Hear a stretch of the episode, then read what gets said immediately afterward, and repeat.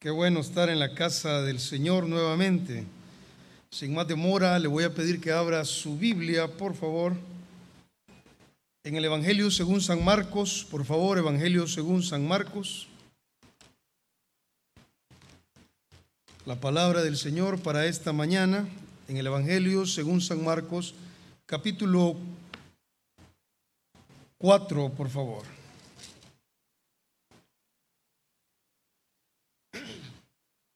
Evangelio según San Marcos en el capítulo 4.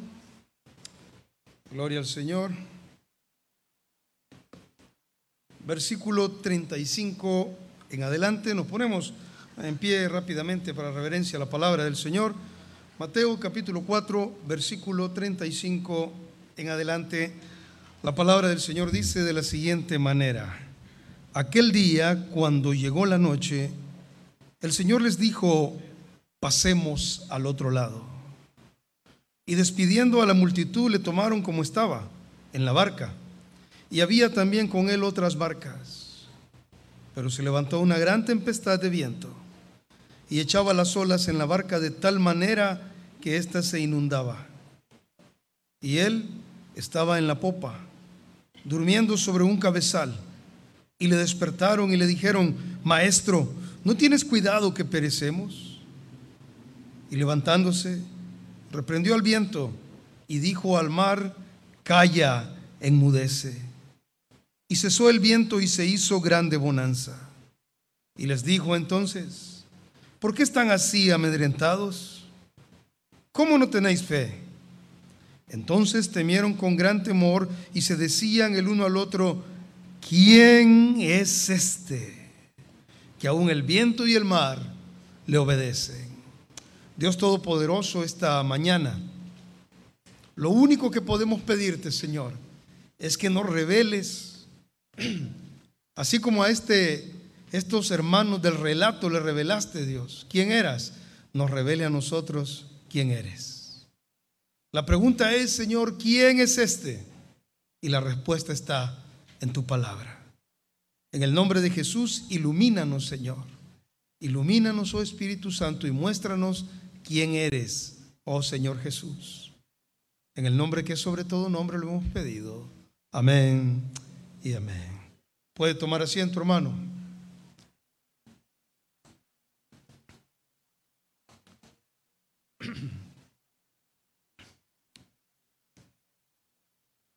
Había pasado un momento muy hermoso, si usted puede leerlo en los capítulos anteriores. Habían pasado un momento muy hermoso con el Señor Jesús, los discípulos. Había sucedido una campaña, digámoslo así, de, de, entrenamiento bíblico, mucha enseñanza de la palabra. Había habido muchos milagros, muchos prodigios. Había habido un buen momento con el Señor. Luego el Señor, pues preocupado por sus discípulos, él llega y les dice, tenemos que ir a un lugar aparte, a un lugar solo, donde podamos estar tranquilos y descansar un poco. Y el Señor les dice lo que usted ve aquí. Les dice, pasemos al otro lado. Ya usted recordará que meditamos acerca de esto en una ocasión anterior. Pero lo que quiero remarcar en esta mañana es que pasando hacia el otro lado, yendo ellos en ese mar de Galilea, hacia el otro lado, se levantó una tempestad en medio de ese lago. Y dice la escritura que cuando ellos van de noche, van pasando hacia la otra orilla, se levanta un viento recio, se levanta una turbulencia dentro del agua. Y ellos empezaron a tener temor. Ellos vieron que Jesús estaba dormido en la punta del barco, en la popa. El Señor estaba acostado, estaba dormido. Y todos estaban luchando por, por salvar el barco por salvar el viaje. Parecía que el Señor estaba ausente. Parecía que el Señor no estaba ahí. Parecía que el Señor estaba descuidado de ellos. ¿Cómo lo sabemos? Ellos van donde Jesús y le dicen, Señor, despierta. ¿Acaso no te da cuidado? Oiga la frase que usaron. ¿No te da cuidado que nos vamos a ahogar? ¿No te da cuidado que el barco está a punto de, de, de inundarse? ¿No te da cuidado, Señor, que esta barca se va a ir a pique, se va a ir a fondo? y nosotros vamos a perecer.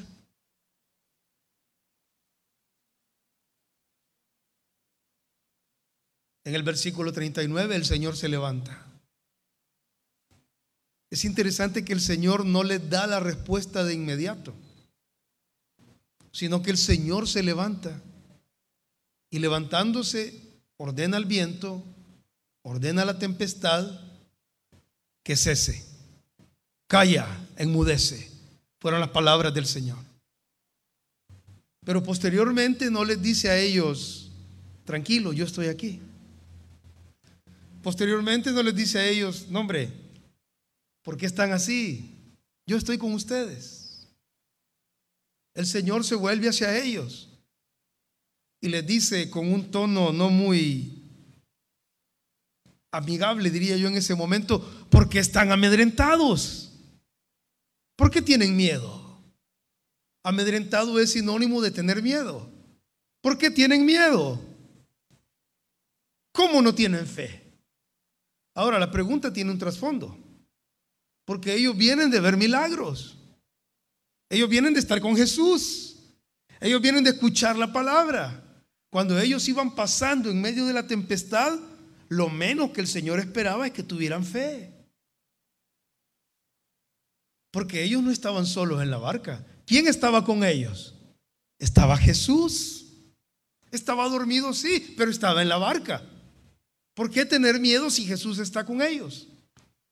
¿Por qué tener miedo, iglesia Merea, si Jesús está con nosotros? ¿Comprende usted esta mañana la palabra? Ahora, ellos estaban teniendo una revelación, estaba siendo progresiva para ellos. Ellos no tenían toda la revelación como nosotros ahora la tenemos, no tenían el sistema bíblico completo. A ellos se les estaba revelando. Es hasta cierto punto razonable que tuvieran un poco de miedo. Entonces, como resultado de este temor, como resultado de esta situación, ellos quedaron asombrados. Esto no es cualquier cosa. Estar en medio de una tempestad y que de repente alguien se levanta y pone su mano y dice, calla, enmudece y la tempestad cesa, ¿es eso normal o no? Eso no es normal. Entonces, como resultado, surgió una pregunta. ¿Cuál es la pregunta? Vea el versículo 41. Entonces ellos temieron con gran temor. Ahora, el temor ya no fue a la tempestad, el temor fue al hecho de lo que acababan de ver. Mire qué interesante. Y se decían el uno al otro. Oiga entonces, ahí viene la pregunta. Y se decían el uno al otro, ¿quién es este? Aleluya. ¿Quién es este? Ahora para usted y para mí es fácil contestar después de que algunos de ustedes quizás han crecido en escuelas bíblicas. Después que algunos de ustedes han estado en lo que en otras denominaciones se llaman campos blancos. Después de lo que algunos de ustedes durante años han estado en una iglesia. Ustedes saben que Jesús detuvo la tempestad porque el Señor es poderoso. Amén. Pero en ese entonces ellos no estaban todavía con ese conocimiento. En ese entonces para ellos era Jesús, un gran profeta. Todavía no tenían la revelación completa de que era el Hijo de Dios, Dios mismo. Amén. Entonces, para ellos, un hombre que se para en medio de una tempestad, él dice, calla, enmudece, y la tempestad cesa, para ellos era maravilloso, y para ellos les causó un temor, y ellos dijeron, ¿quién es este? Esa pregunta ha martillado las mentes de todos aquellos que no conocen a Jesús. Es por eso, es por ese desconocimiento, es por la, por la falta de respuesta a esa pregunta que mucha gente no le cambia la vida. Es por eso que hay esposos que no quieren que sus esposas vengan a la iglesia, que no quieren que sus hijos vayan a estar, a estar expuestos a la palabra de Dios, porque esos esposos no saben quién es Jesús. Es por eso, queridos hermanos, que hay personas que le dicen, ¿y qué vas a hacer a la iglesia? ¿Y qué vas a estar leyendo la escritura? ¿Qué vas a estar leyendo la palabra? Ellos lo dicen porque ellos no saben quién es Jesús. Por eso es que en, las, en las vidas comunes y corrientes de las personas allá afuera, en la sociedad, hay tanto caos, hay tanta ruina, hay tanta dificultad, porque la gente no sabe quién es Jesús. Amén. Pero yo puedo decirle esta mañana, junto con usted aquí, que nosotros como iglesia sí sabemos quién es Jesucristo. Amén. Y sabemos que Jesucristo es el Señor sobre todas las cosas. ¿Cuántos dicen amén? Jesucristo es el Rey de Reyes, el Señor de Señores. Jesucristo es el que cambia la vida. Jesucristo es el que calma la tempestad. Jesucristo es el que todo lo puede, el Hijo de Dios. Y a Él damos gloria en esta iglesia. Miren entonces, ¿quién es este? Esa es la pregunta. Esta mañana yo quiero recordar con ustedes, en el nombre del Señor, ¿quién es este? ¿Quién es este Jesús? Para que usted y yo podamos reafirmar con todo conocimiento y con toda sabiduría quién es el Hijo de Dios. Amén. Vaya conmigo por favor al Salmo 103. Salmo 103.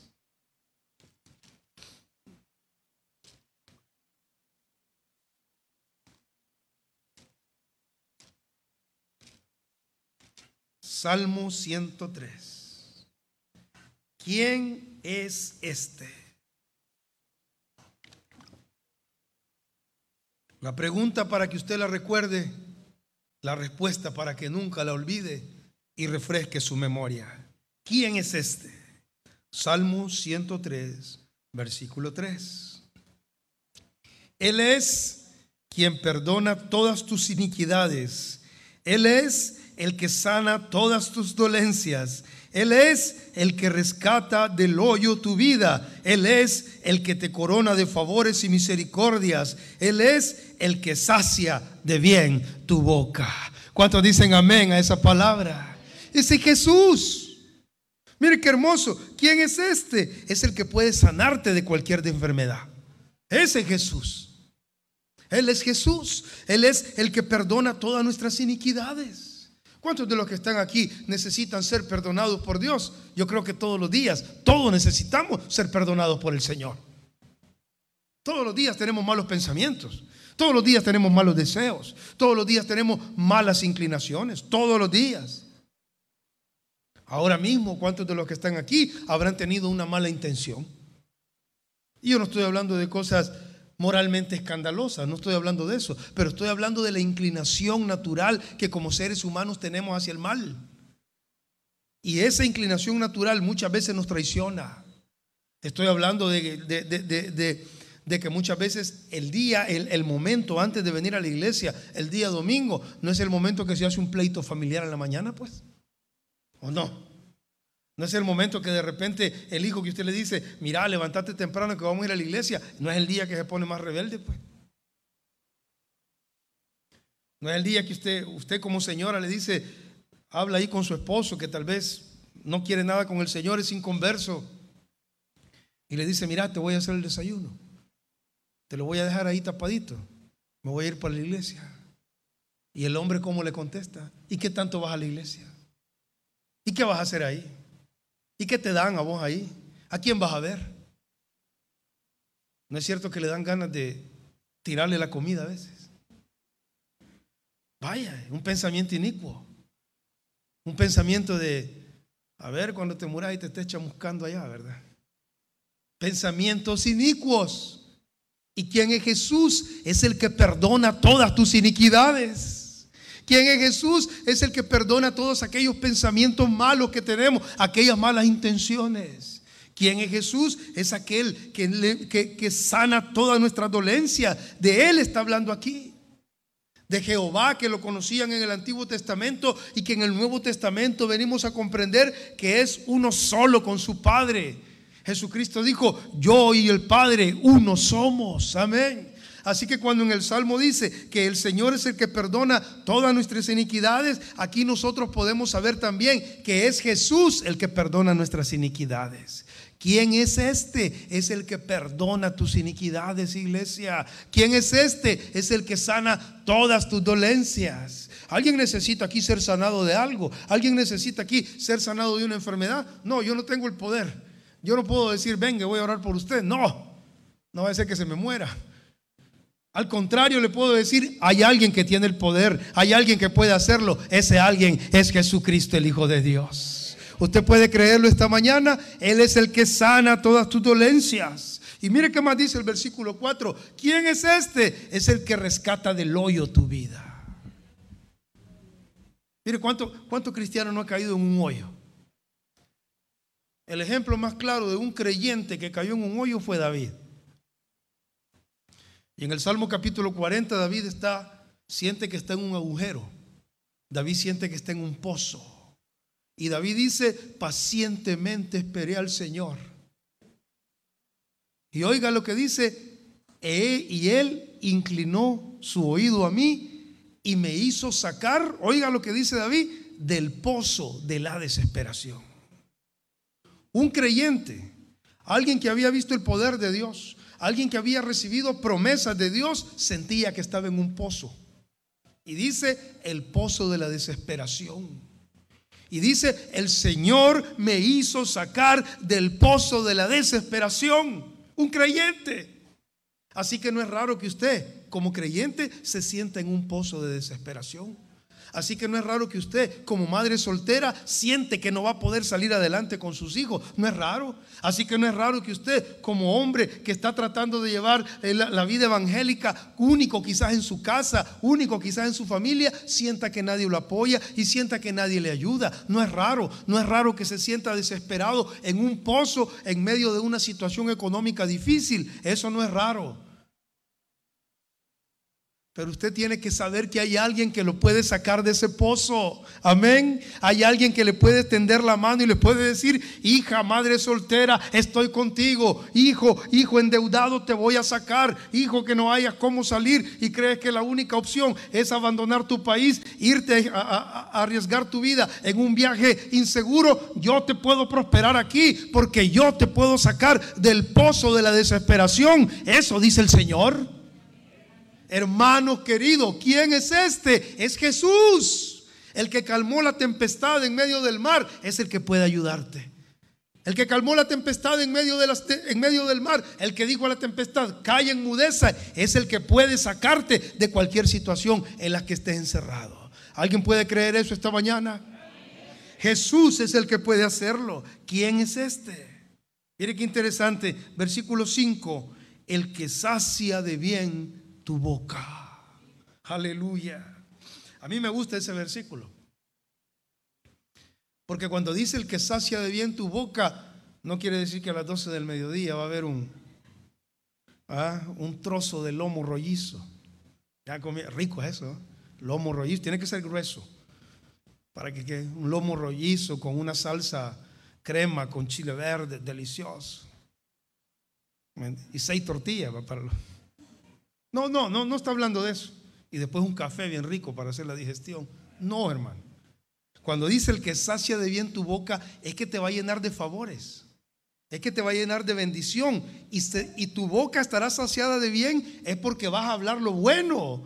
Es porque vas a decir, qué bueno es el Señor. Aleluya. Es porque vas a decir, qué lindo, cómo Dios ha bendecido mi matrimonio. Ay, esta mujer era tan difícil y ahora qué bendición. En este matrimonio este hombre parecía el monio. Y lo corté. Entonces, en este matrimonio este hombre parecía eso y ahora es un ángel, alguien que Dios lo bendice. Amén. Sacia de bien tu boca. Qué lindo, mis hijos, cómo me han honrado. Qué bendición, mira, si yo no hallaba, yo sentí que iba a perder la casa, sentí que el, prestamista me iba a quitar ya la casa y todo, y milagrosamente Dios me sacó adelante. El que sacia de bien tu boca, de modo que te rejuvenezcas. Me encanta eso. Yo he visto eso muchas veces en mis años de cristiano. He visto hermanos que están hasta viejitos se miran de los problemas. ¿Cuántos años tiene usted, hermano? 32, pero me siento de 60. Y he visto hombres mayores, mujeres mayores, que Dios los ha bendecido y están mayores y se miran, hermanos, potentes, vigorosos, poderosos. ¿Por qué? Porque el Señor los está saciando de bien. Amén. ¿Quién es este? El que sacia de bien tu boca. ¿Quién es este? El que puede hacer que tu cristianismo sea una bendición. ¿Quién es este? El que te da el gozo de la salvación. Jesucristo, el Hijo de Dios. ¿Cuántos pueden dar gloria a Dios esta mañana? Ese es Jesucristo. ¿Quién es este? En segundo lugar, ¿quién es este? ¿Quién es Jesús? Cuando ellos le preguntaron, ¿y quién es este? La iglesia puede contestar, Él es el que acaba con cualquier escasez. Ese es Jesús. Mire, este mensaje es bien básico, no es ni tan teológico, pero es un mensaje tan básico que nos puede llenar el alma y el corazón. Vaya a Marcos capítulo 6, por favor. Ahí donde estábamos. Marcos capítulo 6.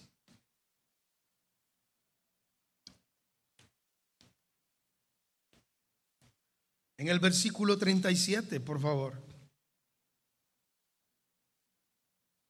Marcos 6, 37. El Señor va y vuelve a dar otra gran enseñanza. El Señor va y el Señor no daba enseñanzas de 45 minutos, como nos, como nos toca ahora, porque no la gente se duerme. No, el Señor daba unas enseñanzas kilométricas. Y el Señor comenzó a enseñar en la mañana. Y no crea que terminó a las 12, ya va a ser la hora de comer. No. Pero sí llegó una hora que la gente tenía hambre. Y en el versículo 37 llegaron ellos y le dijeron, Señor, despide a la gente, porque la gente tiene hambre para que vayan a comer. Versículo 37. Y el Señor les dijo a los discípulos, dadle vosotros de comer. Mire, dadle vosotros de comer. Y ellos dijeron que vayamos y compremos pan por 200 denarios. Y él les dijo, ¿cuántos panes tienen? Y ellos le, ellos le dijeron al Señor, tenemos cinco panes y dos peces. Entonces el Señor mandó que se fueran a recostar a todos por grupos a la hierba verde. Y se recostaron por grupos, de ciento en ciento y de cincuenta y cincuenta. Versículo 41. Entonces tomó los cinco panes y los dos peces y levantando los ojos al cielo, bendijo y partió los panes y los dio a sus discípulos. Versículo 42. Y comieron todos y se saciaron. Aleluya. Oiga, esto es maravilloso. Si ahorita vienen los del avance y me dicen, ya es hora. Y yo les digo, pero denle de comer ustedes, hombre, tranquilo, démosles de comer aquí a todos. Y el hermano Sion me dice, mire, hablando 20 dólares. Ay, vea cómo hace, le digo yo. Vaya a ver qué compra. Y ya va el hermano Sion allá y trae aquí unos 20, 20 dólares de pupusas. No alcanzan para todos ustedes. Más si le da a Abner primero, no alcanzan. Con esa talla no creo que alcance con 2 dólares de pupusas. No alcanzan. ¿Y qué tal si les digo, mire, de 10 en 10 nos vamos a ir acostando? 10 aquí, 10 allá, 10 allá. ¿Y cuál es la clave? Ahí está la clave. Tomó los panes y los levantó al cielo. Aleluya. ¿Cuánto tiene usted en su mente, en, su bolsa ahorita? ¿Cuánto tiene en su cuenta? ¿Cuántos están ahorita con un poquito esperando que ya sea 15? ¿Cuántos están así? Lo que usted tiene ahorita, lo que lo único que le queda, la clave está en que lo tome y lo levante al cielo. Porque la bendición viene de arriba. La bendición no viene de aquí. De arriba viene la bendición del Señor. Tus cinco panes y tus dos peces, tus 200 dólares, tus 100 dólares, los 40 dólares que te quedan para llegar de aquí a la quincena, Dios los puede bendecir y los puede multiplicar porque el Señor puede hacer cosas grandes y maravillosas. ¿Quién es este? Es Jesús, el gran proveedor. Aleluya.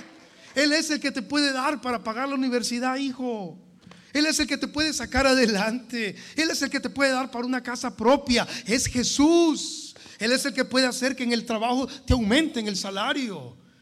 Él es el que puede hacer fructificar tu negocio. Él es el gran proveedor. Él es el que te puede proveer al amor de tu vida.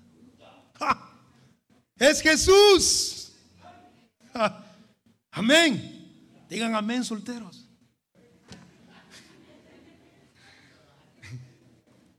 No ando de casamentero, hermano, ¿a quién me recomienda? A nadie, al Señor le recomiendo.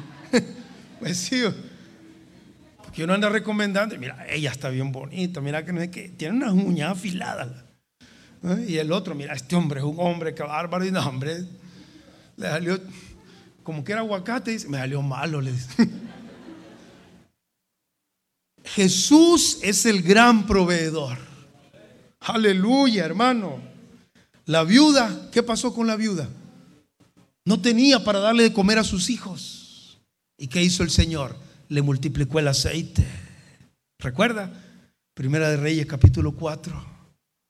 La otra viuda estaba recogiendo unos pedacitos de leña, solo tenía un poquito de harina y un poquito de agua, y era lo último. Y el Señor mandó a Elías. ¿Y qué le dijo? La harina no va a escasear, le dijo. No va a escasear la harina. Yo le digo en el nombre del Señor, eso a usted ahora, Merea. La, la harina no va a escasear. ¿Alguien toma la palabra? La harina no va a escasear. Estás sola, estás solo, te han dicho que te van a ayudar y no te ayudan. Sentí que no podés ya, sentí que no vas a hacer como pagarle el otro mes, sentí que ya no, hasta aquí vas a llegar, hasta aquí llegaste, hasta aquí se acabó. El Señor dice, la harina no escaseará, porque es Jesús el que está prometiendo con su palabra. Este mensaje es un mensaje de fe, este mensaje es un mensaje de esperanza, este mensaje es para ir, salir y vivir esta semana, vivir en victoria, porque el Señor está con nosotros. Aleluya. Dele gloria a Dios, hombre. Gloria a Jesús. ¿Quién es este? Mire qué interesante. Ahora, el Señor no se preocupa solo por la barriga de los cristianos. No, no se preocupa solo por eso. En algunos casos se ha preocupado demasiado, evidentemente. El Señor también se preocupa por esto, mire. Esto es interesante. Mire, yo quisiera haber sabido todo esto antes todavía mucho antes, para haber aprovechado más el tiempo. ¿Quién es este? Es el Señor, es el que te enseña provechosamente. Marcos 6:34, ahí mismo, solo retroceda, versículo 34. Y salió Jesús y vio una gran multitud. Ahí el versículo 34. Y el Señor vio una gran multitud. ¿Y qué pasó? Y tuvo compasión de ellos Gloria a Dios, pero mira el desarrollo de este versículo. Porque eran como ovejas que no tenían pastor y comenzó a enseñarles muchas cosas. Mire la clave, por favor. El Señor viene y ve y ve la multitud. Y cuando ve la multitud tiene compasión. Y cuando tiene compasión, ¿qué hace el Señor? Les empieza a enseñar. Esto es algo así, casi, casi, esto es casi, podríamos decirlo, contradictorio. En unos minutos van a ser las 12 del mediodía. Algunos ya les está avisando un sensor que tienen aquí adentro, ¿verdad? Un sensor que le hace... Ya, calmado. Entonces, en unos minutos van a ser las 12 del mediodía. Si de repente llegaran las 12 y les digo, hermanos, mire hermano, yo siento ahorita de Dios como son las 12, siento de Dios, ya imagina lo que quiero sentir de Dios. Siento de Dios que les voy a dar una lección extra. Ya, ya no dijeron nada. Porque, ¿qué es lo lógico? Si están reunidos y son, es la hora de la comida, ¿qué los invita a comer, va? Ah, pues lo mismo aquí el Señor. Dice que el Señor los vio a todos reunidos y tuvo compasión. Y en vez de decir, hey mucha, traigan comida para todos, ¿qué dijo? No, hombre, siéntense, les voy a enseñar, dijo. Pero ¿por qué el Señor hace eso? Ahí está en el versículo. Y comenzó a enseñarles. Porque mire, la comida, la comida sirve para un rato. Usted va a comer a las 12, a las 3 y media ya va a tener hambre otra vez, 4. Si es adolescente, a las 2 ya tiene hambre otra vez. Sí, pero lo normal que 3 y media, 4 usted ya tiene hambre otra vez. O sea, el efecto de la comida es pasajero, pero el efecto de la enseñanza el efecto de una buena idea, el efecto de una lección que usted aprenda y diga, esto me va a servir para toda la vida. Ve entonces por qué el Señor se preocupa por enseñarnos. ¿Quién es Jesús? Es el que te enseña provechosamente, iglesia. Por eso usted no debe, de, no debe despreciar el estudio bíblico. Por eso usted no debe despreciar lo que la palabra le está mostrando. Por eso usted tiene que buscar continuamente estar expuesto a la verdad de la palabra del Señor. No es posible que oiga más música que enseñanza. No es posible que oiga más alabanza que, que lectura bíblica. No es posible. No es posible que sirva más. No es posible que alguien esté sirviendo y no esté en la predicación. ¿Comprende? Usted puede estar sirviendo y a la hora de la predicación se va, no está haciendo nada, Señor. Usted puede estar cantando y a la hora de, escuchar la palabra, uy, no hace nada. El Señor le enseña. Cada servidor, cada maestro, cada ministro, todos los que estamos aquí debemos de someternos a un proceso de enseñanza sistemático que Dios nos da a través de la palabra. Amén. Porque la enseñanza es la que cambia la vida. Lámpara es a mis pies tu palabra y lumbrera mi camino. Lo que usted aprende, lo que usted aprendió de niño, le va a ayudar de viejo. Lo que usted aprende aquí como joven, le va a ayudar cuando sea esposo, cuando sea esposa. Queridos hermanos, ¿quién es este? Es Jesús el que te enseña provechosamente. Lo más maravilloso que Dios hace con nosotros no es proveernos cosas materiales. Eso es secundario. Lo más maravilloso que el Señor hace con nosotros es enseñarnos las verdades bíblicas, las verdades espirituales. Lo que te puede cambiar la vida, iglesia, es lo que aprendas del conocimiento de la palabra del Señor.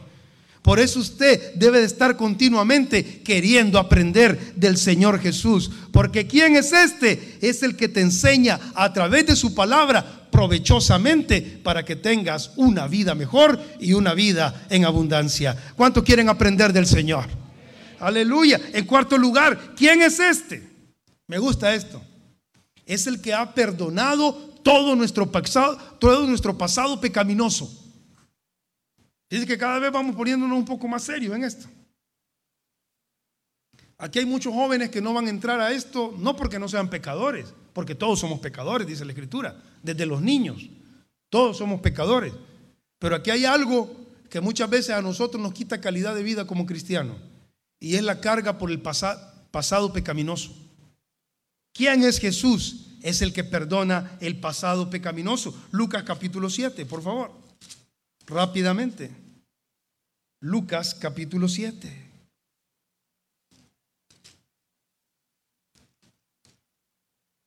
Versículo 36. Uno de los fariseos rogó a Jesús que comiese con él. Y cuando Jesús entró en la casa del fariseo, se sentó a la mesa. Entonces una mujer de la ciudad que era pecadora, al saber que Jesús estaba en la mesa en la casa del fariseo, trajo un frasco de alabastro con perfume y estando detrás de él a sus pies, llorando, comenzó a regar con lágrimas sus pies y los enjugaba con sus cabellos. Y besaba sus pies y los ungía con el perfume. Cuando el fariseo vio esto, dijo dentro de sí mismo, si este fuera profeta, conocería quién y qué clase de mujer es la que le toca, que es pecadora. Quiero enfocarme en la mujer. Dice la escritura, de entrada dice que era una mujer pecadora, versículo 37. Y en el versículo 39, el fariseo vuelve a decir, es una mujer pecadora. O sea que era del conocimiento público que esta mujer tenía una conducta nada moral. Ahora, el tipo de pecado de esta mujer era un pecado escandaloso. No sabemos cuál era, pero como había testimonio público, sí sabemos que era un pecado escandaloso. Podría haber sido como la mujer, la samaritana, ¿recuerda? Ya iba por el sexto, la sexta oportunidad de, amar. Ay, niña, date otra oportunidad, le dicen. Está joven, date otra oportunidad. Así le han de haber dicho a la samaritana. Y ya iba por la sexta. Cosa seria, hay que tener cuidado. Entonces, aplica también para los hombres, no hay tantas oportunidades. Samaritanos, ¿verdad?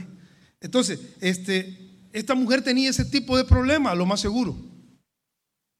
Ahora, es interesante notar que ella llega donde Jesús. Y habiendo llegado donde Jesús, llega con una carga inmensa.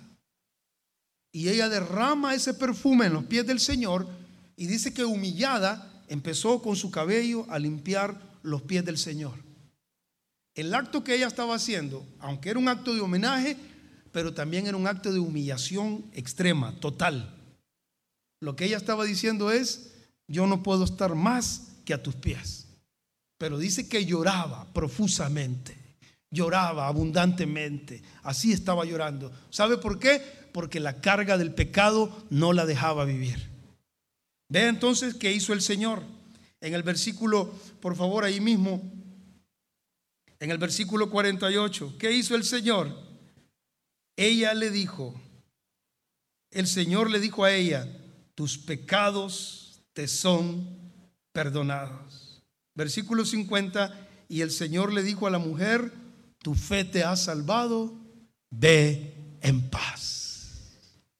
¿Quién es este?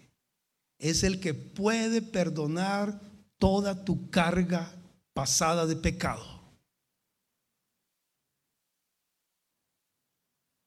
¿Cuántos matrimonios, cuánta gente vive mal porque continuamente le están recordando quién ha sido? Hijos cristianos han, crecido en familias así, donde han oído que la mamá le dice, ay vos, yo no creo que hayas cambiado, si yo ya sé cómo sos, ya sé quién has sido. Mujeres que han tenido tal vez algún pasado no muy ordenado. Y alguien les dice, ay Dios, vos me venís a hablar a mí. Si mira, este de este, este de este y este de este. Así. La misma familia lo miran de menos a veces. Y le echan en cara todo el pasado. ¿Quién es este? Es el que perdona tu pasado. ¿Quién es este? Es el que te dice, no hay condenación. Ve en paz yo te perdono, yo soy Jesús, yo tengo el poder para hacerte nueva criatura. Amén. Ese es Jesús. Y por último, ¿quién es este, queridos hermanos? ¿Quién es este? Lucas 2, ahí mismo, por favor. Lucas capítulo 2, versículo 11. Este es el versículo de diciembre. que os ha nacido hoy en la ciudad de David un Salvador que es Cristo el Señor. ¿Quién es este? Él es el Salvador, señores. El Salvador no es el pariente que está allá en el norte y que te dice que a veces no pueden. El Salvador no es un hombre que apareció por ahí y le dijo, yo le voy a ayudar con los niños. El Salvador no es una mujer, la Salvadora no es una mujer que viene y le dice, no hombre, así como está, yo así lo quiero. No, el Salvador no es el que aparece y le dice, no hombre, mira, estás en problemas, dame las escrituras de la casa, hombre. Barato te voy a prestar. Somos hermanos, porque hay prestamistas así. No, ese no es el Salvador. El Salvador es Jesús. Él te puede sacar de cualquier situación. Primero tiene que aceptarlo como Señor y Salvador de su alma, sí, pero luego Él te puede salvar de cualquier situación. ¿Quién es este? Y no lo salvó, pues. Estaban en la barca, se iban a hundir. El Señor se levanta y para la tempestad. ¿Lo salvó o no lo salvó ahí? fueron salvados de naufragar. Usted lo mismo. Recibe a Cristo. Se arrepiente de todos sus pecados. Lo reconoce como Señor. Y el Señor te puede salvar te está hundiendo. Ya no haya cómo hacer, no ya no sabes qué vas a hacer. El Señor te puede salvar. ¿Quién es este? Es el Salvador. Queridos hermanos, la iglesia tiene la respuesta a esa pregunta. El Salvador del mundo, el que todo lo sabe, el que todo lo puede, el que nos va a ayudar ahora y siempre es Jesucristo el Señor. Amén. Él es el Hijo de Dios. Él es el que salva al mundo. Él es el que ha vencido la muerte. Su nombre es Jesucristo. Y a Él sea la gloria por los siglos de los siglos. Amén. Jesucristo es tu Señor. ¿Cuántos pueden dar gloria a Dios en esta mañana? Dele gloria al Señor. Póngase de pie, por favor. Póngase de pie. Así como está, yo sé que este es un momento en que el cuerpo no quiere responder por la hora. Pero así como está, en este silencio, yo le quiero pedir que incline su rostro.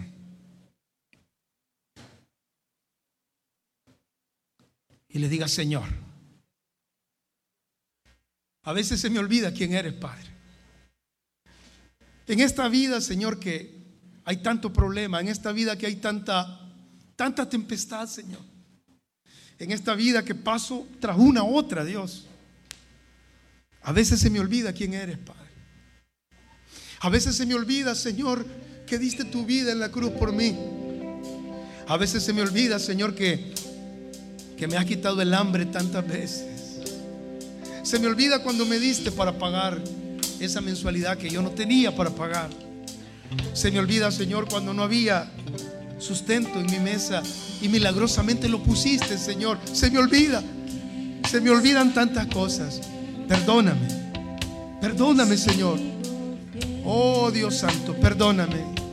Perdóname por olvidar, Padre. Ahora te pido, Señor, en el nombre de Jesús, que me ayudes, Señor.